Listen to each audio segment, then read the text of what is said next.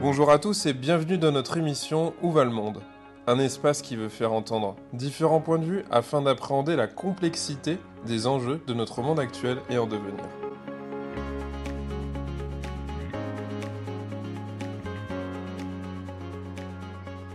Eric Landau, bonjour. Bonjour. Pour euh, va le monde aujourd'hui, on va discuter centralisation, décentralisation de la France. Euh, pour commencer, on va aller tout de suite euh, dans le vif du sujet. Je vais vous laisser vous présenter. Eh bien, je m'appelle Éric Landau, je suis avocat, je dirige un cabinet d'avocats d'une trentaine d'avocats et, ou de consultants. Et nos clients sont des personnes publiques, c'est-à-dire des ministères, des collectivités territoriales. À 90%, ce sont des collectivités territoriales. Alors, c'est quoi les collectivités territoriales? Ah, Les communes, des structures où des communes bossent ensemble, c'est-à-dire des syndicats, des communautés de communes, communautés d'agglomération, communautés urbaines, métropoles et autres, et euh, des départements, des régions, et puis quelques autres formes juridiques un peu plus exotiques. C'est un univers où il y a beaucoup de, différentes formes juridiques. Le cabinet fait de ses 25 ans, c'est bien ça? Eh oui. il, a un quart de siècle, d'accord. Et il a toujours fait ça depuis le départ? Au début, je me suis installé euh, avec cette clientèle euh, en, vue. En fait, à l'époque, je n'étais pas du tout certain que j'aurais des clients, euh, mais je vivais de ma plume, j'écrivais beaucoup d'ouvrages, d'articles, etc. Vous avez été très prolifique, hein, ça. Et les, oui, je suis très bavard. Et les clients sont venus. Voilà. C'est entendu. Et sont restés surtout. C'est surtout ça qui est important. ça prouve qu'il y a quelque chose qui était bon derrière. Est-ce que vous pouvez nous parler de la décentralisation? Alors, nous expliquer ou nous le rappeler, euh, nous parler des objectifs de la décentralisation. Euh, une question qui m'est venue, c'est de savoir si la décentralisation n'était pas morte née. Pourquoi on parle de ça? Parce qu'une nouvelle loi va arriver. Euh, et on se demandait si ce n'était pas une crise de la quarantaine, cette nouvelle loi. Donc je vais vous laisser nous dérouler un petit peu de manière didactique, comme vous savez le faire, une explication sur la décentralisation. Oui, mais je ne vais pas pouvoir le faire sans faire un peu d'histoire parce que c'est mon dada. Alors, quand vous regardez à peu près toutes les grandes monarchies, euh, vers le 13e, 14e, au pire 16e siècle, euh, elles se sont considérablement centralisées. Mais toutes, hein, je veux dire, euh, de l'Angleterre à, la Russie, de, la France à, l'Espagne ou l'Italie. Sous des formes très différentes. Et en France, cette centralisation a été plutôt opéré assez tôt, au détriment des, euh, euh, nobles euh, ayant des territoires importants, et elle s'est faite sous un mode extrêmement centralisé sur Paris. Paris est une ville qui, y compris économiquement, enfin son agglomération, écrase euh, la France de son importance, au contraire d'autres de nos pays, la plupart de nos pays voisins, l'Espagne, l'Italie, euh, l'Allemagne, même la Belgique à, sa manière ou les Pays-Bas, ont des villes moyennes plus importantes. Ça joue aussi. Simplement, beaucoup de ces pays ensuite ont géré leurs différences territoriales en ayant des systèmes où il restait beaucoup de pouvoir au niveau local. Même l'Angleterre le fait. La France est restée très centralisée c'est dans son ADN. Euh, si on est très à droite, on trouve que c'est l'héritage de la monarchie. Si on est pas mal à gauche ou au centre, on trouve que de toute manière, c'est l'héritage républicain, en tout cas euh, des Jacobins, pas du tout ceux des Girondins. Et euh, il y a en plus donc chez nous une légitimité historique à cette centralisation. Donc les gens passent leur temps à gueuler contre la centralisation, contre le fait que tout pouvoir est concentré dans les ministères, à Paris, etc. Ce qui est quand même beaucoup moins vrai aujourd'hui. Mais c'est quelque part dans notre ADN revendiqué comme tel. Donc déjà, on est un peu plus schizophrène que nos voisins. Euh, je veux dire, quand vous êtes italien ou allemand, euh, l'unité s'est faite beaucoup plus tard du pays. Euh, quand vous êtes en Espagne ou en Angleterre, elle s'est faite moins tard, mais avec des particularismes, y compris historiques, régionaux, qui forgent des identités régionales extrêmement fortes. Quand vous demandez même à un Américain, il vous dira qu'il est américain, mais il mentionnera immédiatement l'État dont il est. mis à part peut-être euh, les, espaces territoriaux très forts chez nous, que sont euh, les Corses, les Bretons et, Alsaciens et autres. Moi-même, j'ai passé mon enfance en Bretagne, ce n'est pas du tout négatif chez moi. Euh, un Français dira qu'il est français. c'est une force, c'est une faiblesse, à chacun de le dire, mais c'est comme ça. Évidemment, ceci arrive à des limites, c'est-à-dire que la France des années 30, 40, même encore 50 ou 60, tout était contrôlé depuis Paris. Il y a eu des histoires super rigolotes. Vous êtes à La Réunion. Vous êtes dans les années, euh, de mémoire, c'est 50. Vous, êtes, vous allez dire, je vais construire un sanatorium. Les mecs, ils avaient besoin de l'autorisation du ministère, de l'équivalent du ministère de la Santé à Paris. Pendant des années, ils se sont bataillés, ils ne savaient pas pourquoi on leur refusait de créer un sanatorium. Et la réponse est venue des années après, bah, parce que vous êtes exposé nord. Euh, coucou, coucou, on est dans l'hémisphère sud. Chez nous, le nord, c'est là qu'il y a le soleil. Chez nous, dans l'hémisphère nord, c'est l'inverse. Donc voilà, là, on a un exemple caricatural de ce qu'est la centralisation à la française, qui est un héritage historique. On y est attaché, on se dit, ouais, c'est la révolution, les Jacobins, où on se dit, euh, euh, c'est François Ier, Henri IV, Louis XIV et Napoléon Ier. Mais en réalité, évidemment que quand on a une administration moderne, compliquée, avec plein de décisions à prendre, eh ben, un truc rigide et qui tient entièrement d'en haut ne peut pas fonctionner. On a, depuis euh, la monarchie avec ses intendants, depuis Napoléon avec ses préfets, déconcentré. C'est quoi la déconcentration? Eh bien la déconcentration, c'est de dire le pouvoir, il est encore au nom de l'État, mais on fait des structures locales qui ont un petit peu d'autonomie. Pas des masses. Un préfet, il peut se faire virer tellement facilement que de toute manière, son autonomie, euh, est limité par la crainte qu'il a de déplaire, même dans les domaines où il a une vraie autonomie. Et d'ailleurs, quand vous avez euh, des départements ou des régions, ils vont faire des antennes dans certains coins, c'est également juridiquement de la déconcentration. J'ai un pouvoir, je le déconcentre. Quand je le décentralise, c'est autre chose. Je laisse à des gens dans leur coin le pouvoir de décider eux-mêmes, et ces gens, au lieu d'être des représentants de l'État central, au lieu d'être des, préfets, des recteurs, euh, ou autres, ce sont des élus du coin qui votent, délibèrent, gèrent leurs propres affaires, avec une vraie autonomie, le pouvoir central pouvant ouvrir plus ou moins grand le robinet à finances, pouvant porter devant les juges quand ils estiment que l'acte de tel maire ou tel président de conseil départemental est illégal, mais ils sont autonomes. Ah, bah ça c'est la décentralisation. La France est donc décentralisée. Super. Tout le monde dit elle l'est depuis 1982. Bon, on va pas, je ne veux pas vous faire un deuxième long euh, tunnel historique. On, va retenir quand même que dès les années 70, il y a eu des grands, grands mouvements de décentralisation, mais que c'est vrai qu'il y a eu une grand, grande bascule en 82. Mais la France est beaucoup moins décentralisée que la plupart des autres pays. Euh, L'Allemagne a un État fédéral, des États fédérés qui ont plein plein de pouvoirs, mais en dessous, vous avez soit des grandes villes, soit des Kreis, Kreis au pluriel, qui ont pas mal d'autonomie. En Italie, c'est pareil, en Espagne, ça ressemble un peu à ça. Aux États-Unis, n'en parlons pas. Je veux dire, même, euh, les, euh, même les simples comtés ou les villes ont beaucoup d'autonomie, par exemple, même pour les programmes scolaires. Inimaginable en France, où là encore, nous sommes attachés à une vision de l'égalitarisme républicain qui fait que ça doit être le même programme partout. Est-ce que c'est souhaitable ou pas? À chaque citoyen d'avoir son point de vue là-dessus. J'ai moi-même un avis parfois fluctuant sur certains aspects, notamment sur les questions éducatives ou euh, sur les questions euh, de, sécurité. Parce que sur l'organisation de l'incendie secours ou même des vitesses euh, de circulation sur la route, il est possible d'estimer quand même que nous ne sommes pas dans la même situation quand on est dans la Beauce ou dans les Alpes de Haute-Provence. Mais retenons que la spécificité française, c'est qu'on parle tout le temps de décentralisation, mais cette décentralisation est largement inférieure à ce qui se passe chez nos voisins.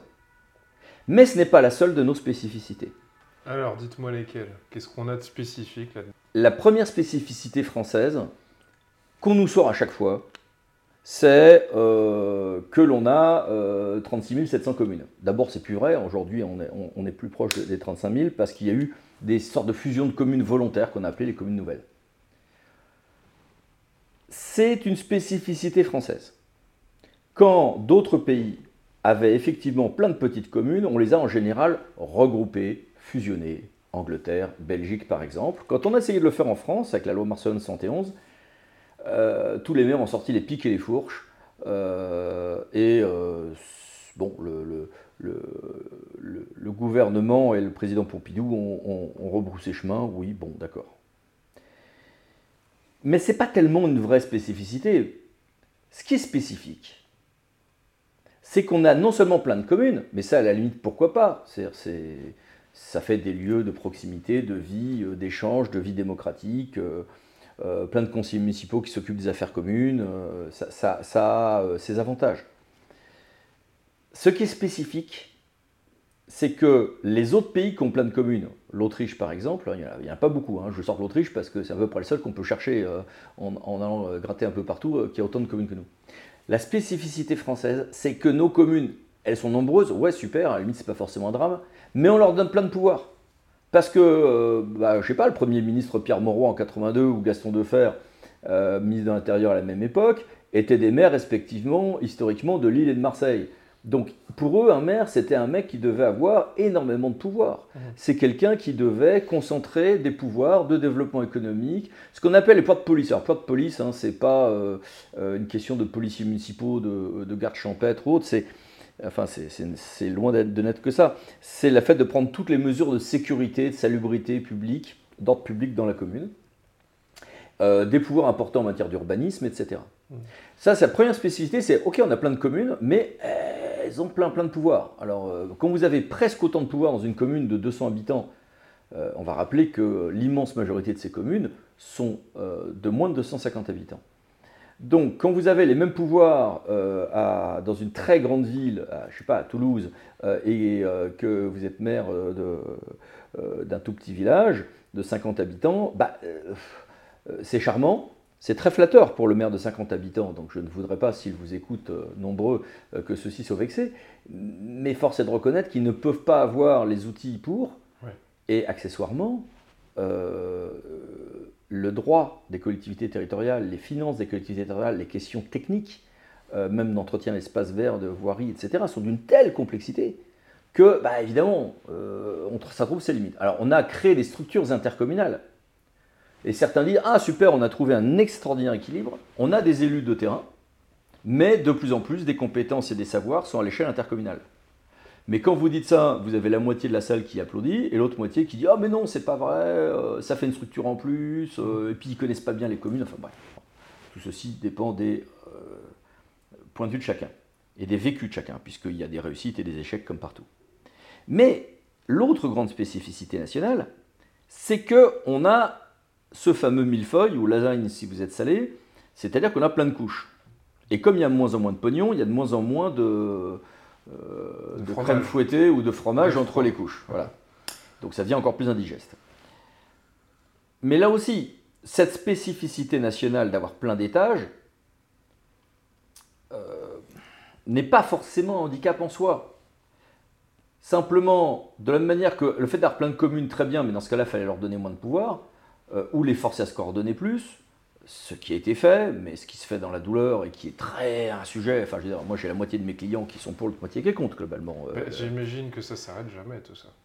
Ça s'arrête jamais. Le seul avantage de tout ceci, c'est que ça devient d'une telle complexité qu'il faut des spécialistes comme moi, même pour les gens qui sont du terrain. Ça, c'est très bien. Si j'étais cynique, je vous dirais que votre entreprise ne s'arrêtera jamais. elle a de beaux jours devant elle, c'est ça Oui, et. En France, en tout cas. Euh. Et, mon foie, comme celle de ceux de mes clients, n'ont pas fini de devoir avaler des cachets d'aspirine pour comprendre tout ceci. Mais pour revenir à, l'autre spécificité qui est d'avoir toutes ces couches, euh, je vais prendre un exemple. Quand vous êtes en Allemagne, il y a énormément de cas où les échelons inférieurs ont de la marge de manœuvre, sauf si la structure au-dessus décide de s'emparer de tel ou tel pouvoir de fixer des, règles cadres. D'accord? Donc il y a une coopération entre, entre niveaux. En France, on a fait une décentralisation rigide par bloc de compétences. Alors on peut trouver super bien que, par exemple, en France, tout le monde s'occupe d'éducation. Qui fixe les programmes et paye les, enseignants? L'État. Qui s'occupe euh, des, lycées euh, La région. Qui s'occupe des collèges bah, Le département. Euh, qui s'occupe du primaire La commune. Sauf que quand vous voulez coordonner des nouveaux programmes, quand vous voulez faire des cités pédagogiques avec plusieurs niveaux mis ensemble, quand vous voulez faire des expérimentations, c'est le bazar. Dans le cas, par exemple, des collèges et des, lycées, ils, ont ils, ont, ils, sont, ils leur sont publics, c'est-à-dire qu'ils ont une certaine autonomie. Mais vous avez un adjoint gestionnaire qui est censé se coordonner, par exemple, avec le département pour les collèges, mais sur lequel les collèges payent des choses, ne coordonnent rien. Et quand les sénateurs disent bah non, mais il faudrait que les, départements reprennent un peu plus de pouvoir, au moins sur euh, la restauration scolaire, le périscolaire, enfin tous les trucs où c'est le département qui paye et qui, euh, puisse organiser des choses, la réponse est euh, non, ou en tout cas en pratique. Le bastion qu'est l'éducation nationale est d'une rigidité absolue et donc soit vous avez un adjoint gestionnaire qui bosse en bonne intelligence avec le département ou avec la région et c'est super, euh, soit c'est pas le cas et c'est l'horreur. Donc voilà, donc on a fait un système que les voisins étrangers nous regardent comme étant euh, une cathédrale de rigidité et de complexité, mais qui peut avoir somme toute sa beauté et qui, sur le principe, met tout le monde en action au profit euh, de nos enfants.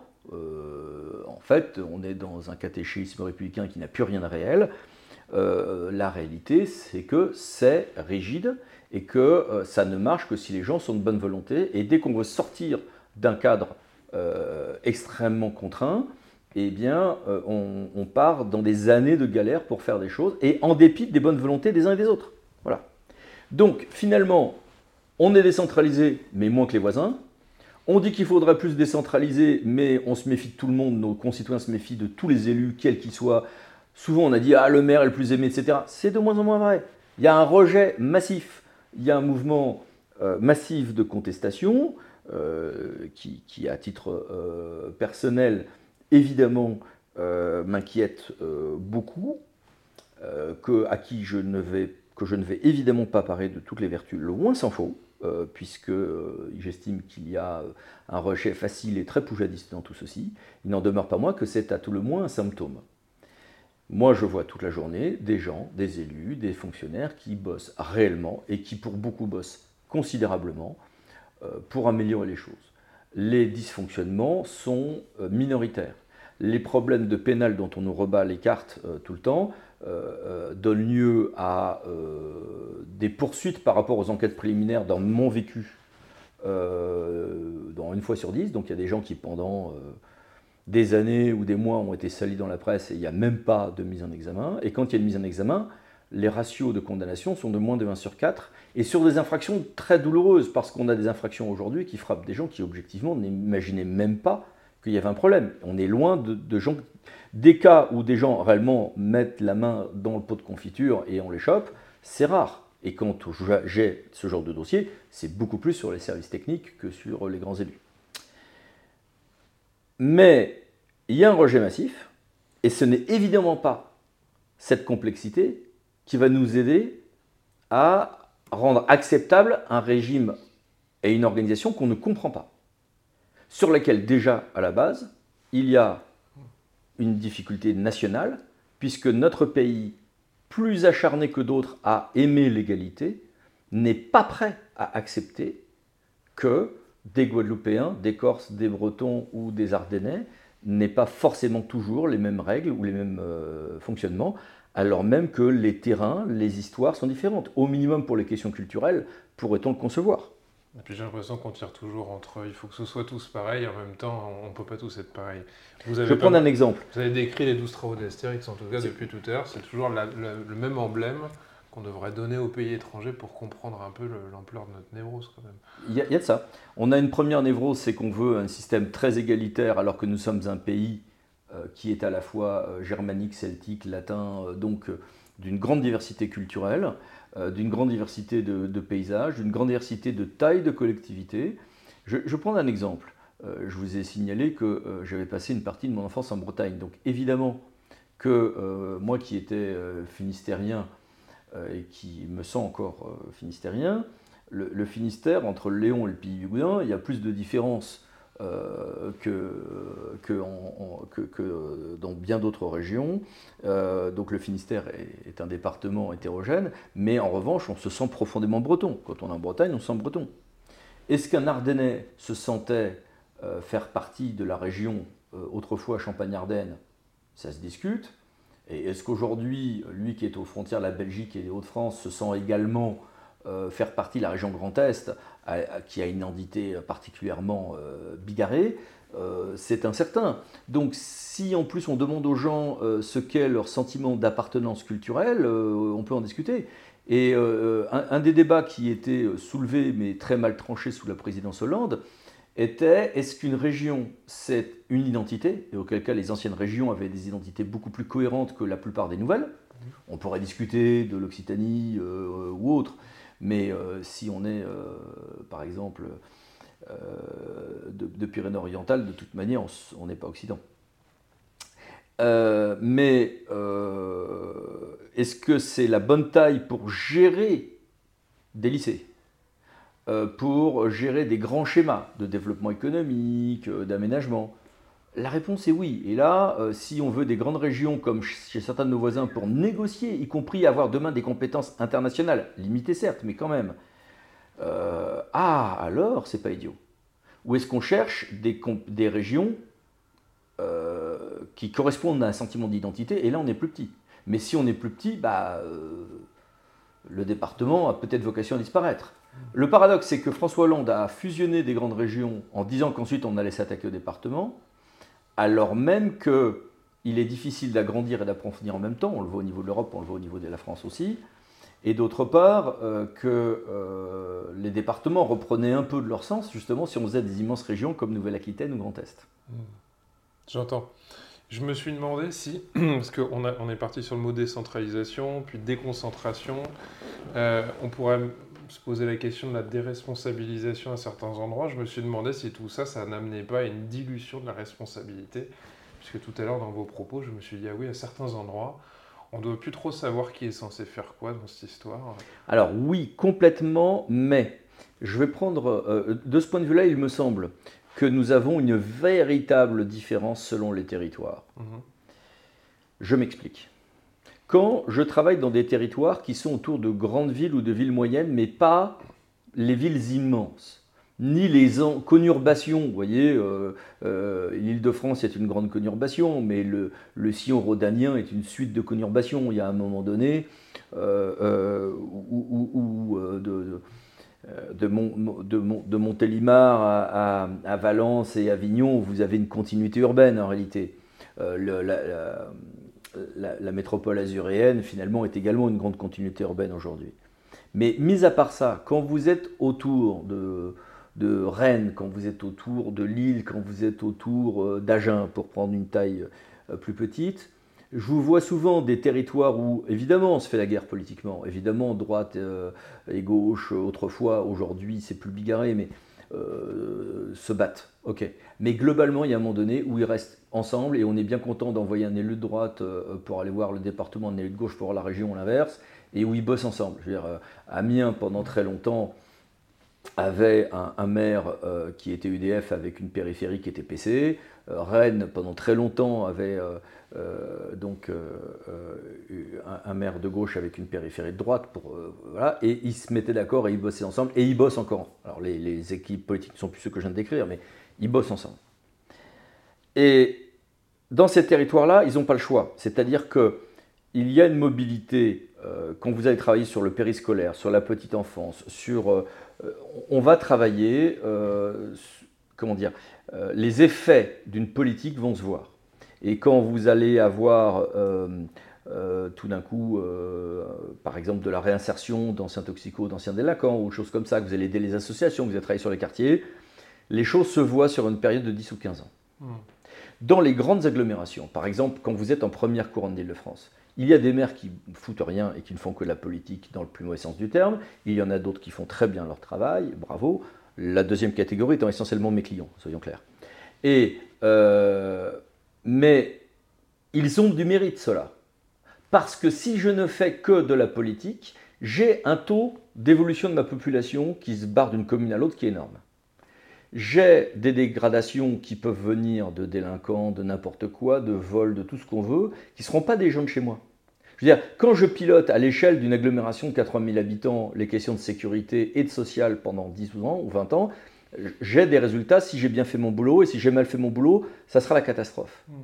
Si je suis le maire de Saint-Denis ou de Malakoff, euh, ou, euh, d'une commune noyée dans la métropole azuréenne ou lyonnaise, si je fais bien mon boulot, euh, ou même si nous tous à l'échelle de l'agglomération on fait bien notre boulot, de toute manière il y a tellement de communes et on est sur des espaces tellement grands, les gens sont tellement mobiles que de toute manière, sauf à ce que tout le monde soit vertueux sur ce grand ensemble, euh, euh, les, résultats ne se verront pas. Donc du coup, le temps passé à faire de la politique purement d'affichage communicationnel est infiniment plus rentable que le fait de travailler sur le fond parce que la commune, parce qu'on est noyé dans l'ensemble.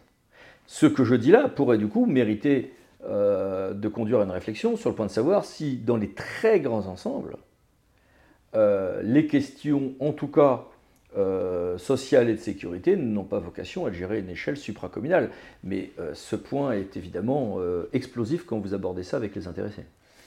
Pour revenir sur un point dont vous avez parlé tout à l'heure, dans ce lasagne, vous avez dit ça marche quand il y a de la bonne volonté. et moi, ça m'interpelle sur la, possibilité, j'estime, de plus en plus forte d'avoir un pouvoir de nuisance dans ce genre de système. Est-ce que finalement, euh, justement, euh, avec une telle complexité, on ne laisse pas la place à une ou deux personnes qui pourraient complètement bloquer les choses.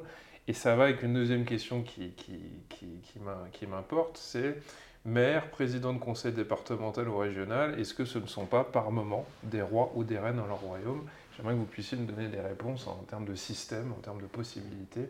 Dans toute cette complexité, je pense qu'il y, a à interroger ça en tout cas. Je pense que vous avez raison en tout cas de lier ces deux problématiques. Euh, je, vais, je, prendre un exemple. Restons sur l'île de France. Euh, l'autorité qui s'occupe d'organiser euh, les transports, donc île de France Mobilité, bon sujet. est une émanation en gros de la région, mais ce que je dis là est une simplification abusive. Et c'est elle qui va passer ensuite un contrat avec RATP, etc. Ils peuvent passer des conventions, notamment avec des départements ou des collectivités pour gérer des lignes de bus, notamment mais euh, un grand nombre des pouvoirs, par exemple sur Paris, vont dépendre euh, du préfet de, police, donc de l'État, mais d'une structure très autonome qui est dans l'État. Euh, la ville va organiser, va avoir des ports de police, par exemple c'est la ville qui, peut décider d'avoir du free floating, donc des, trottinettes ou des vélos libre service, qui va décider des actes de circulation, qui va décider des couloirs de bus ou de, de vélos, sans pour autant décider des bus qui vont dessus. Hein. Bon, c'est comme quand une commune a une compétence en scolaire, mais que c'est pas elle qui décide le nombre d'enseignants affectés. Euh, bon, voilà. C'est euh, une aberration, euh, comme ça peut être une, coordination si les gens sont de bonne volonté. Et donc, vous n'avez aucun pilote dans l'avion. Donc, ça veut dire que, par exemple, si je dis, imaginez que demain, le, les billets de, de RATP soient gratuits les billets de métro, RER et autres. Vous auriez à ce moment-là un afflux, évidemment, de voyageurs vers euh, les transports en commun. Mais le financement de ceux-ci trouverait quelques blocages, sauf à euh, changer un grand système. Mais ça passerait, s'agissant des bus, par les communes, et on percuterait également certains pouvoirs d'organisation relevant de la, PP, la préfecture de police. Donc, euh, euh, et la question se poserait de savoir si vous allez transférer des, gens qui aujourd'hui se déplacent en voiture ou des gens qui se déplacent aujourd'hui à, pied ou à vélo, auquel cas là on a tout perdu. Ce qui est plutôt, dans le cas parisien, euh, un, risque qui est soulevé comme étant majeur pour le cas on passerait à une gratuité. Mmh. Au contraire de beaucoup d'agglomérations. Et si je me dis, bah, du coup, il faut que je euh, passe à la gratuité, mais en euh, facilitant le passage de la voiture à ce métro qui est gratuit, non seulement il faut que je, considérablement que j'augmente le nombre de, bus, etc., mais il faut que dans ces cas je laisse plus de place sur les bus parce que le métro, on ne va pas pouvoir multiplier par deux le nombre de rames de métro euh, d'un claquement de doigts. on a déjà une forte saturation le matin et le soir. Donc comment je m'organise? Ben Là, on va repasser par les communes. Vous voyez? Bon, On arrive à, une grande difficulté. D'où le fait que les maires euh, se retrouvent dans des situations où ils ont beaucoup de pouvoir sur certains domaines, mais dans beaucoup de domaines, ils sont obligés de faire avec les financements de l'État, avec tel partenariat, avec le département, la région, mmh. enfin, dans beaucoup de compétences. Après, en revanche, au niveau de l'imaginaire, ils sont les chefs. Au niveau euh, de, euh, tout comme autrefois on allait voir son député pour trouver un emploi euh, ou pour éviter le service militaire, alors que ceux-ci avaient des pouvoirs qui pouvaient dans certains cas être limités en réalité, eh bien aujourd'hui on va voir son maire, on imagine que le maire a toutes ces compétences-là. Hmm. Il y a des domaines où la commune est la seule en décision, pas, l'urbanisme, l'organisation de la restauration scolaire ou du périscolaire quand ce n'est pas intercommunalisé, l'essence unique, enfin beaucoup de choses. Mais il n'en demeure pas moins qu'ils ont des pouvoirs considérables, mais dans un cadre juridique très contraint, budgétaire très contraint, et avec beaucoup de domaines, nous sommes obligés de faire ces partenariats. Mais ce qui nous donne le sentiment qu'ils sont euh, rois et reines dans leur royaume, c'est qu'on a un système qui est en gros présidentiel. Euh, pour caricaturer, je dirais napoléonien. Hmm. Euh, allez, un mot de, de fonctionnement institutionnel. quand vous êtes en Angleterre, quand le Parlement veut changer de Premier ministre, il vient un Premier ministre et il change de Premier ministre. D'accord? C'est à peu près pareil dans beaucoup d'autres pays. Nous, est-ce que nous nous élisons notre maire quand nous allons mettre notre bulletin de vote dans l'urne? Ah non, non, on élit le conseil municipal. Et c'est le conseil municipal qui va élire son maire. Mais ensuite, elle ne peut pas virer le maire. Un conseil municipal ne peut pas virer son maire, un conseil départemental ne peut pas virer son président, il peut en marginaliser le pouvoir, il peut faire plein de trucs. Il peut lui pourrir la vie tous les matins, il peut refuser de lui voter son budget, mais voilà, on n'a pas un vrai système parlementaire. Euh, on a un système un peu, qu'on dit présidentiel, hein, qui ressemble au système présidentiel américain, c'est-à-dire que oui, ils sont un peu rois et reines, en cela que, une fois qu'ils sont nommés, on ne peut pas les virer, sauf s'ils ont fait une grosse connerie au pénal, et puis le gouvernement peut, dans certains cas, euh, virer des gens, mais dans des contextes très, dans un cadre juridique extrêmement restreint. Hein. Il faut vraiment que les gens aient fait des très grosses bêtises. Ça arrive quelques fois par mandat. Euh, ils ont pas mal de pouvoirs propres. Ça ne veut pas dire qu'ils sont sales ou pas sales. C'est les pouvoirs propres, c'est les pouvoirs qu'ils peuvent prendre sans passer par une délibération du conseil municipal. Notamment euh, certaines questions d'affectation de salles, de domaine public, certaines questions euh, de pouvoir de police, donc ce que j'évoquais tout à l'heure, hein, c'est-à-dire un immeuble qui menace ruine, la, vitesse de circulation, tout ça c'est des arrêtés du maire. Ce n'est pas des délibérations du conseil municipal. Hmm. C'est un peu vrai aussi dans une moindre mesure pour les conseils départementaux régionaux. Donc, les, nos grands élus ont euh, un cadre juridique contraint, sont obligés de bosser avec d'autres, n'ont pas toujours tous les moyens qu'on croit qu'ils ont, mais, un, ils ne nous le disent pas parce que c'est une question de légitimité, deux, ils sont à la tête de majorité, donc ils contrôlent le, système tant qu'ils contrôlent leur majorité de leur conseil municipal. Et trois, même quand ils perdent leur majorité de leur conseil municipal, départemental, régional, ils ne peuvent pas être euh, virés facilement et euh, ont des pouvoirs propres qui fait que même en droit, on est sur des régimes euh, importants. Je prends un exemple.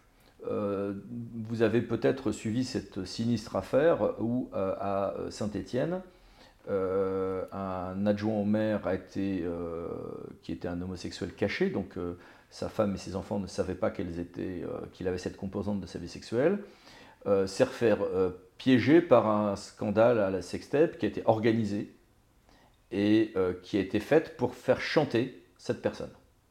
Il y a une personne qui semble peu susceptible d'échapper à une condamnation dans cette affaire, qui est le dire si ma mémoire est fidèle, mais ça, ça mériterait d'être vérifié mais le maire lui-même, euh, qui a été mis en examen dans cette affaire, il bénéficie bien évidemment de la présomption d'innocence, mais un certain nombre d'écoutes ont été diffusées où le maire était là quand le pauvre adjoint au maire subissait un chantage odieux. Bien. Euh, beaucoup de gens, y compris euh, des juristes et des universitaires connus, ont été choqués que le conseil municipal ne se soit pas débarrassé du maire de Saint-Étienne. Mais il ne peut pas. Il ne peut pas. On ne peut pas virer le mec. Il a des pouvoirs propres. une fois qu'on l'a nommé, il a des pouvoirs considérables. Et ça, c'est un système qui, dans l'imaginaire, pour nous, fait un peu napoléonien, vous voyez C'est-à-dire que j'ai les institutions démocratiques, mais en fait, euh, je suis le chef et je débrouille. Et qui, d'un strict point de vue juridique, sont plutôt la question de dire non, nous ne sommes pas dans un régime parlementaire, bien qu'il soit nommé par l'Assemblée, mais bien dans un régime présidentiel. Le mec, il a ses pouvoirs propres comme un président de la République, hmm. après des élections de midterms, quand il a plus sa majorité, bah, il garde des pouvoirs propres, il continue à, euh, à être le président, on ne peut pas le virer, il s'est fait rogner la moitié de son pouvoir parce qu'il ne peut plus faire passer des lois euh, qu'il arrange euh, dans le processus législatif américain, mais il a des pouvoirs propres. Et ben, nous, ça ressemble à ça. On a, on a bien vu la difficulté avec l'histoire de Trump où on nous a expliqué que c'était pas si simple. Et donc nous sommes dans cette situation-là en France, c'est-à-dire nous avons choisi d'avoir des présidents ou des maires qui sont qui émanent d'une assemblée, mais qui ensuite n'en dépendent pas, qui doivent rendre des comptes, notamment en termes financiers, mais pas surtout. Il y a des domaines où ils ne se contentent d'informer des décisions que eux ont prises. C'est le système que nous avons depuis euh, plus d'un siècle et demi. Hein. C'est pas nouveau. Hein. Déjà au début du, déjà euh, dans, deux grandes lois de 1834 et 1837, c'était globalement cette architecture-là. La semaine prochaine, le gouvernement vous appelle et vous dit, Monsieur Orlando, on aimerait avoir euh, deux, trois propositions pour pouvoir changer tout ce système. Qu'est-ce que vous nous proposez de faire pour améliorer la France? Qu'est-ce que vous dites à ce moment-là? Alors déjà, vous leur dites, euh, c'est bien vous, vous êtes sûr Je leur dis, c'est bien vous, vous êtes sûr, et je leur envoie un devis. Mais... Euh, Qu'est-ce qui vous viendrait, en fait, de, peut-être petites actions qui pourraient, euh, qui faciliter la vie au plus grand nombre? J'imagine bien que vous ne pourrez pas avoir l'action qui contentera tout le monde, on a bien compris qu'on est en France. Un des axes d'action de qui était dans le programme du président de la République et qui était dans ses annonces, était de permettre plus d'autonomie aux échelons locaux, plus d'expérimentation, plus de souplesse aux acteurs locaux. Sauf que le cadre juridique sur ce point est rigide, sauf à modifier la Constitution, et qu'il y a, euh, du point de vue euh, des ministères concernés, des réticences, et le mot est faible, à ce genre d'évolution euh, qui euh, conduisent à ce qu'on a des grands discours sans doute sincères au début, disant on va permettre euh, aux Bretons, aux Alsaciens, etc., d'avoir une certaine autonomie. Moi, je vais mieux vous dire que quand il a fallu que j'adapte le droit d'enlèvement des déchets ménagers le long du fleuve Maroni en Guyane, pour faire qu'on finisse pas tous en tôle, parce que bah, ne pas respecter le droit des déchets, c'est très vite du pénal, alors que franchement, enfin, je veux dire, embarquer des déchets sur des pirogues, c'est totalement con. Euh, surtout dans des endroits où, euh, beaucoup de fermenticibles se dégradent très naturellement et vite. Euh, évidemment que là, par exemple, il fallait des adaptations. Bien. Aujourd'hui, sur l'accès à l'eau potable, il est évident qu'il faudrait pouvoir avoir des solutions légèrement différentes selon les territoires de la nation dont nous parlons. Qu'aujourd'hui, l'arbitrage entre les usages de l'eau appartient au préfet, c'est très bien, mais ils sont au cœur de pression énorme entre les milieux agricoles, industriels, l'eau potable, euh, les pêcheurs, enfin voilà, euh, il n'est pas certain qu'ils soient les meilleurs arbitres là-dessus. Euh, et en même temps, si je donne ça à des élus, j'aurai des inquiétudes aussi. Bon, voilà, j'ai des idées sur le point précis, mais. Donc, conclusion. 1. L'idée de dire il faut permettre plus de différence me semble importante. Mais il faudrait dans ces cas-là que ça passe par un système participatif, pourquoi pas, euh, des référendums euh, région par région, sur le point de savoir si je veux euh, que telle ou telle structure soit compétente pour telle ou telle chose. à une époque, il avait été envisagé par exemple que la Bretagne et Pays de Loire soient ensemble sur le développement économique, mais que chacun garde son autonomie sur les questions culturelles. mais dans une même assemblée qui siégerait en deux ensembles séparés pour, pour traiter de certaines questions. Ah bah tiens, pourquoi pas? Mais il est évident que là, on est dans une solution qui pourrait, par exemple, inspirer, par exemple, euh, la partie savoyarde d'Auvergne-Rhône-Alpes, mais qui serait évidemment, euh, j'en sais rien moi, une bêtise euh, en, PACA, par exemple. Bon, voilà. donc, assouplir et permettre des unités. Autre grand projet qui était celui de Nicolas Sarkozy et repris par le candidat Macron pour son deuxième mandat, c'est un conseiller territorial. Le conseiller territorial, en gros, j'ai la moitié de mes clients qui sont pour, l'autre moitié qui sont contre. Mais il y a une, moins une idée, c'est de dire si c'est les mêmes élus qui sont département et la région, parce que c'est ça l'idée de base, euh, bah, minimum, j'arrêterais d'avoir une guéguerre entre département et région. Au moins quand j'ai une concordance de majorité. Faciliter le, la, lasagne. Voilà. Et le jour où j'ai une réforme et que je vais dire, tiens, et si je donnais, j'en sais rien, un exemple totalement théorique, euh, si je donnais les IUT à gérer à la région, Aujourd'hui, vous faites ça, vous avez les départements, l'association des départements de France qui dit, euh, s'appelle département de France, qui dit euh, ah non non, c'est à moi qui dois le faire. parce que c'est la continuité avec, je sais pas, par exemple des filières agricoles que j'ai ou que sais-je encore, et puis les régions qui vont dire non, non c'est moi. Si demain c'est les mêmes élus, ils vont peut-être arrêter leur comment dire, compétition stérile, j'allais être plus vulgaire que ça, pour réellement avoir des bonnes solutions. C'est une hypothèse, il peut y en avoir d'autres. En tout cas, il faut soit coller les échelons 2 à 2, communes et interco et départements-régions, par différents systèmes, euh, soit en, supprimer, et pourquoi pas des réponses différentes selon les territoires. Euh, plus d'autonomie euh, pour les collectivités territoriales, mais en permettant qu'il y ait une meilleure démocratie au niveau des conseils municipaux. Aujourd'hui, le problème, c'est que c'est vécu purement comme des jeux politiques, mais il peut y avoir quand même euh, des collectivités où euh, maintenant on commence à avoir, comme au Parlement, au-delà des guerres politiques, euh, on va traiter en commission et de temps en temps, sur un dossier sur deux, se mettre d'accord en réalité de manière transpartisane, donner des présidences de commission à l'opposition, ça commence à se faire, et en général ça aboutit à responsabiliser des gens. un des avantages que l'on a dans la démocratie locale, notamment par rapport à ce qu'est notre démocratie nationale aujourd'hui, c'est que en, collectivité locale, vous avez encore souvent des oppositions qui peuvent se dire, moi, dans une configuration que je maîtrise à peu près, je sais que euh, au prochain mandat ou celui d'après, il y a de bonnes chances que ce soit moi. Donc, on a encore au niveau local, pas toujours, bien sûr, mais dans au moins 50% des cas, je dirais, de, mon expérience personnelle, qui est évidemment relative, euh, des oppositions qui peuvent être raisonnables parce que se disant qu'elles seront en responsabilité demain. Et donc, euh, ça peut permettre d'avoir une démocratie, certes, du jeu politique et du flicage de l'un à l'autre, euh, mais qui a des avantages aussi, y compris pour lutter contre les, risques de corruption, mais euh, qui peut quand même être sereine. Le problème, c'est que comme ceci est très techno, le citoyen se sent largué. Ou quand on l'associe, euh, il est très difficile de euh, lui faire comprendre la complexité. Vous allez voir le citoyen dire Ah bah oh, mais ça serait super qu'on fasse comme ci, comme ci, comme ça. Je pense qu'avec un exemple, euh, on peut montrer la complexité aussi. Par des exemples, on peut montrer la complexité, mais je, je Comme vous le faites depuis tout à l'heure, ça reste assez clair. C'est oui, mais je prends un exemple. Aujourd'hui, je vais faire des voies vertes et je vais faire des voies vélo.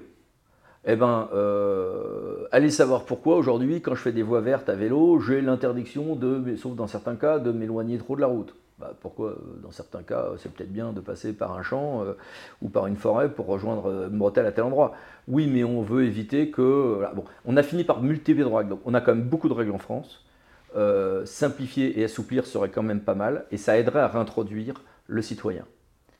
Avant, il y a encore 10 ans, 15 ans, 20 ans, quand je me retrouvais, ça m'arrivait de temps en temps, dans des réunions publiques, euh, il m'arrivait de me prendre des balles perdues parce qu'on me tapait dessus, euh, métaphoriquement, hein, euh, parce qu'on n'osait pas taper sur le député maire, mais à la limite attaquer l'avocat aux horreurs venues de Paris. il, est, payé pour ça. Il est payé pour ça, voilà. Bon, on est là pour des punching balls, alors que non, pas que.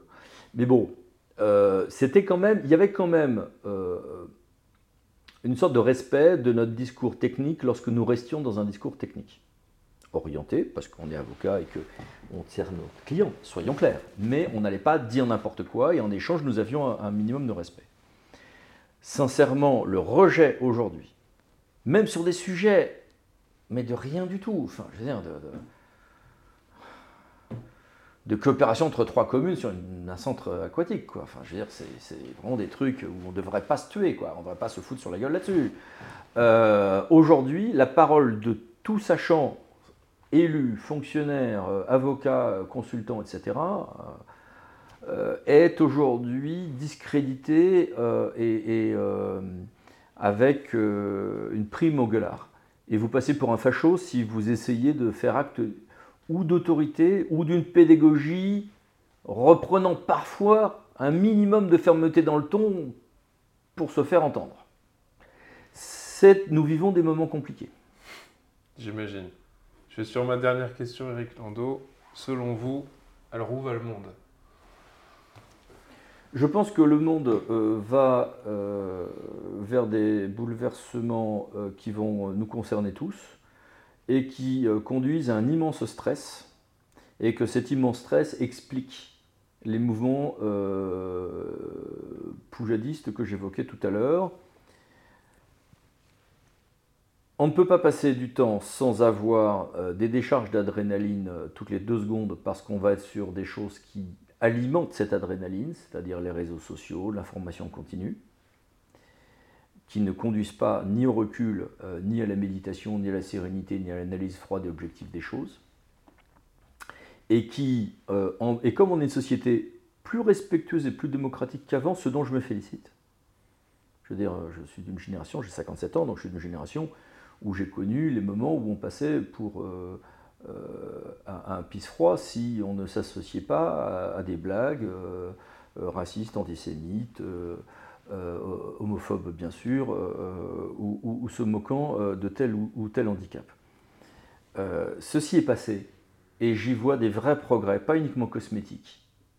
Mais parce que du coup, ces progrès qui sont majoritaires et plus importants que ce que je vais évoquer après, conduisent à ce qu'on est dans le respect de d'autrui, il devient très difficile de répondre calmement à une agressivité qui souvent est le reflet d'une frustration ou d'une peur.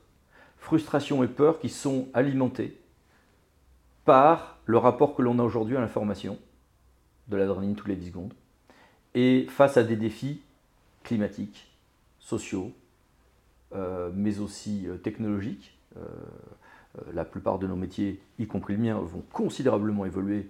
C'est un lieu commun, mais c'est aussi un défi relevé, c'est une vérité, face à, au défi de l'intelligence artificielle. Je veux dire, on le voyait dans, les, films de notre enfance, euh, on le voyait déjà dans 2001 Odyssée de l'espace, aujourd'hui ça y est, on est dedans. Euh, et, donc face à l'immensité de ces défis, et face au fait qu'on on, a un respect de l'émotion même agressive lorsqu'elle se manifeste, on a un vrai problème de régulation, du coup, de nos décisions collectives. Puisque euh, on passe pour un calculateur ou un, méchant ou un, menteur ou quelqu'un qui cache les choses si on est du côté de la technostructure ou tout simplement d'un savoir technique quel qu'il soit, qu'il soit médical, juridique ou autre. Et euh, si euh, on gueule, on a non seulement un écho par les réseaux sociaux ou les médias, mais également une, un, respect, une incapacité, un nivellement égalitaire de ces différentes opinions. N'oublions pas que ce nivellement égalitaire a en revanche un effet libérateur chez beaucoup d'entre nous et qu'il euh, permet un respect de gens, ces gens c'est nous tous, pour les différents aspects de notre vie, qui avant étions écrasés par la technostructure et étions écrasés par le savoir officiel. Donc ces aspects-là ne sont pas que négatifs mais nous sommes dans une phase qui ne sait pas réguler tout ceci. Et moi, avec mon petit savoir technique dans mon domaine à moi, de ma boîte à outils, et c'est pas du tout la fausse métier, je suis un technicien de ces questions-là, purement technique, c'est un, un métier technique, je suis un métier artisanal, moi. Eh bien, nous n'avons pas, euh, nous voyons une société où le savoir technique n'est pas respecté, mais à la limite, si c'est pour que tout le monde participe de la décision démocratique et change les règles, pourquoi pas? Mais ça, nous ne savons pas le faire. Nous ne savons pas aujourd'hui passer d'une démocratie représentative avec des élus à une démocratie participative ou à une démocratie directe par du référendum. Si à la limite, une des questions que je me pose, c'est sur tous les grands débats de société. Les collectivités locales, euh, la fin de vie, euh, tout. Euh, l'âge de la retraite versus qui paye. si demain, sur toutes ces questions-là, nous avions réellement des débats démocratiques, si on a, je veux dire, on a beaucoup brocardé les différentes tentatives des différents présidents de la République. Euh, depuis des années euh, pour essayer de faire la démocratie. Alors pour les uns c'était la démocratie participative, pour d'autres c'était ceci, pour d'autres ce seront des conventions, etc. Il n'y a pas grand-chose qui marche en réalité. celui qui est censé incarner ça, c'est le Conseil économique, social et environnemental qui est oublié de tout le monde. eh bien, si demain le juriste, il fait quoi? Il s'intéresse à la production de normes. Comment une société produit-elle sa norme? Est-ce que j'ai un chef qui me dit c'est comme ça C'est façon euh, euh, une, horde tatar ou un village euh, sans doute d'une tribu en néolithique? Est-ce que j'ai un roi mais en son conseil avec des pouvoirs intermédiaires et des, éléments de conseil et des régulations, les lois fondamentales du royaume qui limitaient de trois un peu la casse sur certaines choses Est-ce que j'ai un système démocratique, de démocratie représentative que, j'ai connu dans mon enfance, avec juste une révolte de temps en temps, comme autrefois nous enchaînions déjà cris quand tout d'un coup les gens avaient envie de gueuler. Aujourd'hui, nous avons un système stressant avec une, égalisation horizontale euh, qui n'a pas que des inconvénients, mais qui conduit finalement à des frustrations parce que les gens se disent bah, euh, je gueule, je parle, je machin, mais finalement, euh, c'est pas moi qui décide. si, c'est eux qui décident, en allant choisir pour qui ils vont voter et en allant contrôler ce qui se fait. Mais c'est tellement compliqué qu'ils ne le font pas, et puis c'est tellement facile de gueuler, et puis personne ne peut répondre à ceux qui gueulent. Ou alors on se dit, allez, on passe au référendum, on passe à un vrai débat, et on se dit, bah voilà, les gens vont devenir des spécialistes du sujet, ils vont travailler, on va se donner six mois sur chaque sujet euh, pour que, euh, au-delà des premières réactions épidermiques, les gens approfondissent les sujets, ce qui serait faire confiance à l'intelligence humaine. Mais euh, est-ce qu'on réussirait réellement à le faire Sachant que les premières années, ça serait uniquement pour dire non, le temps que les gens prennent l'habitude d'avoir le droit de dire oui de temps en temps? nous sommes sur un moment d'équilibre de la démocratie de la relation du citoyen à la démocratie quand on est du côté de la technostructure comme moi, on se dit euh, putain, ils font chier ces poujadistes. Quand on prend un peu plus de recul, on se rend compte que c'est beaucoup plus compliqué que ça. Mais les solutions n'apparaissent pas de toute évidence. C'est le moins qu'on puisse dire. Eric Landau, merci pour euh, cette réponse fournie, mais qui était très intéressante et euh, assez riche d'images, hein, en tout cas. Merci. Je parlais de cachet d'aspirine. Je ne sais pas si vous les fournissez à vos auditeurs de podcast, mais je pense qu'ils vont en avoir besoin tellement j'ai euh, glosé de manière un peu trop techno. En tout cas, merci à tous, à bientôt, au revoir.